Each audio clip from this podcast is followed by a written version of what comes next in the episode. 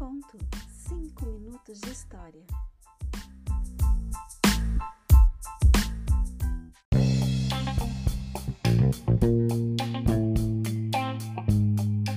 O sexto planeta era um planeta dez vezes maior. Era habitado por um senhor idoso que escrevia livros enormes.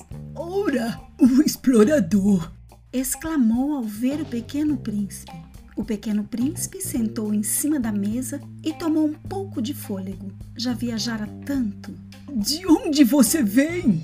Perguntou-lhe o senhor idoso. Que livro grosso é este? Perguntou o pequeno príncipe. O que o senhor faz aqui? Sou geógrafo, Disse o senhor idoso. O que é um geógrafo? é um estudioso que sabe onde ficam os mares, os rios, as cidades, as montanhas e os desertos. É muito interessante. Disse o pequeno príncipe. Finalmente aí está uma verdadeira profissão. e lançou em seu redor uma vista de olhos no planeta do geógrafo. Nunca tinha visto então um planeta tão majestoso. É muito bonito seu planeta. Há oceanos? Não tenho como saber. Disse o geógrafo. Ah, O pequeno príncipe ficou decepcionado. montanhas. Não tenho como saber. Disse o geógrafo. E cidades, rios e desertos. Também não tenho como saber.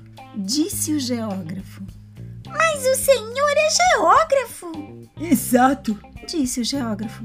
mas não sou explorador. Faltam-me exploradores. Não é o geógrafo que vai fazer o levantamento das cidades, dos rios, das montanhas, das marés, dos oceanos e dos desertos. O geógrafo é muito importante demais para andar à toa. Não sai de seu gabinete, mas recebe os exploradores, interroga-os e anota suas lembranças. E se as lembranças de um deles lhe parecem interessantes, o geógrafo manda fazer uma pesquisa sobre a moral do explorador. Por quê? Porque o explorador que mentisse acarretaria catástrofes para os livros de geografia. E um explorador que bebesse demais também. É, Disse o pequeno príncipe. Porque os bêbados enxergam dobrado. Então o geógrafo anotaria duas montanhas onde há somente uma. Conheço alguém Disse o pequeno príncipe. que seria um mau explorador. É possível, então, quando a moral do explorador parece boa, faz-se uma pesquisa sobre sua descoberta. Vai-se até lá?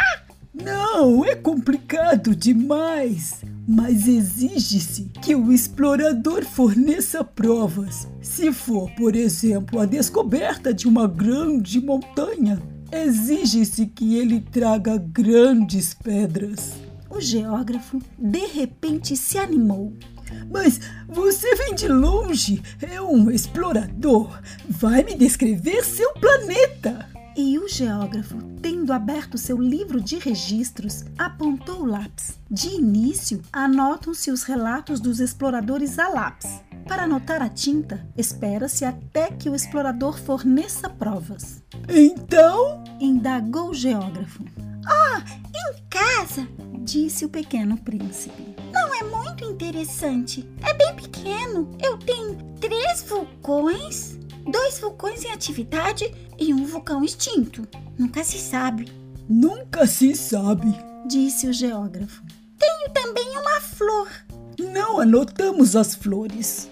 disse o geógrafo, O que é isso? É o mais bonito. Porque as flores são efêmeras. O que significa efêmera?